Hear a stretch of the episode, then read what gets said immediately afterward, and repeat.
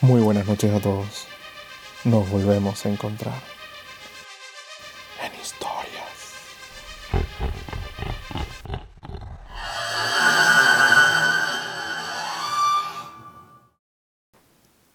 Facundo y el alma de la montaña.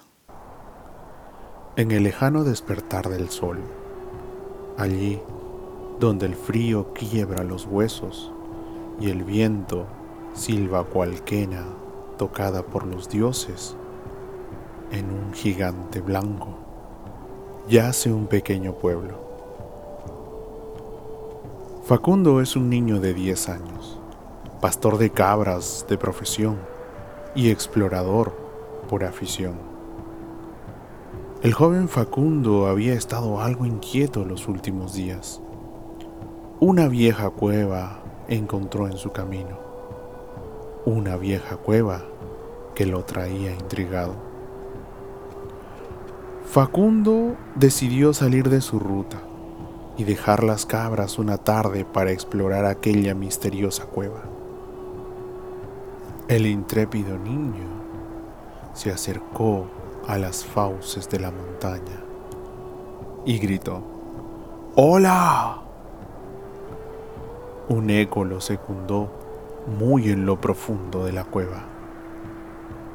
La duda y el temor se hicieron de la mente de Facundo, pero no lo detuvieron. Tomó un gran respiro y se llenó de valor. Dio dos pasos y el crujir de las rocas en su pisar retumbó dentro de la caverna. Todo aquel valor que había adquirido se le escapó con el alma. Pero Facundo estaba decidido. Tenía que explorar aquella cueva. Quería saber qué había en ella. El pequeño se adentró y desapareció en la oscuridad. Ahora solo queda un haz de luz detrás de él. Había cruzado el umbral una sensación de calidez llenó su pecho. Siguió adelante, ayudado con la poca luz que se filtraba en la cueva. Facundo avanzaba a un incierto destino. Iba avanzando y la cueva iba tomando algo de luminosidad. Facundo seguía, sin titubear sin ese miedo y esa duda que en un principio le aquejaron. Rocas brillantes le rodeaban mientras él observaba con los ojos bien abiertos. Escuchó el eco de un goteo. Decidió seguirlo. Avanzaba con prisa y el eco se hacía cada vez más fuerte. Facundo se encontraba cada vez más cerca, hasta que vio un cenote, un pozo de agua dentro de la cueva. Brillaba maravilloso. Las rocas que iluminaban de alguna forma la cueva le daban un color incomparable. Facundo alguna vez oyó que el agua de estos manantiales era única en sabor decidió acercarse a beber un poco. Y entonces, un pez salió de la superficie, miró fijamente a Facundo y le preguntó, ¿qué es lo que piensas hacer? Facundo, sorprendido por lo que acababa de suceder, respondió titubeante, quiero beber un poco de agua. A lo que el pez le dijo, lo harás. Entonces, una serie de destellos de luz se desplegaron del pez e iluminaron toda la cueva. El pez se transformó en una mujer, una joven mujer vestida de blanco.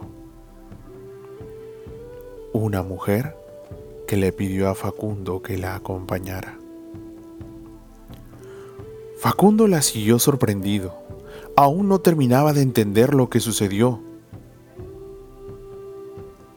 La mujer caminaba hacia la salida y el joven explorador la seguía. Ella hablaba.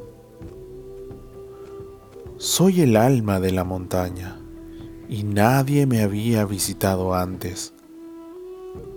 Eres un joven muy curioso. Tu curiosidad te trajo a mí. Tu valentía te llevó más allá de la oscuridad y tu voluntad te hizo más fuerte. Camina conmigo, joven, dijo. Facundo seguía los pasos de la dama cuidadosamente. El niño escuchaba atento todo aquello que le decía.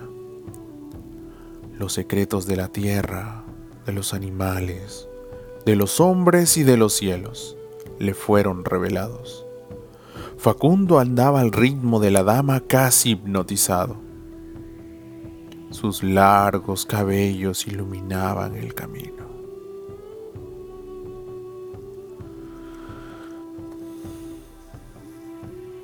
Dicen que cuando las historias son buenas, el tiempo parece más corto de lo que es.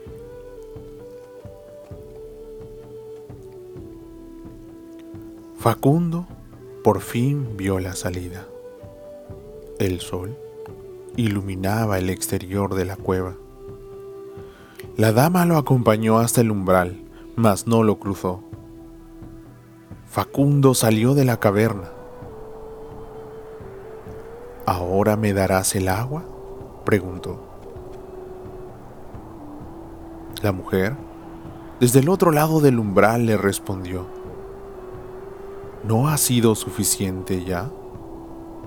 Habéis bebido toda el agua del manantial y ya no os queda tiempo para seguir bebiendo.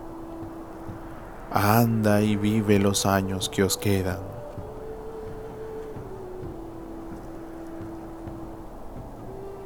Facundo bajó la mirada y vio sus manos, unas manos huesudas manchadas y cubiertas de arrugas. Ahora eran las que tenía. Sus cabellos eran blancos, blancos como el primer día de invierno, blancos como los de la dama. Facundo llevaba el paso más lento ahora. Alzó la cabeza para ver a la mujer por última vez y despedirse. Pero ella tomó la forma de un zorro de las nieves y desapareció en la oscuridad de la cueva. Facundo, con una sonrisa en el rostro, siguió su camino de vuelta al pueblo que lo vio nacer. Pero ya no era más el niño que fue, ni el hombre que pudo ser. 104 años pasaron desde aquel día en que Facundo salió a pastar las cabras.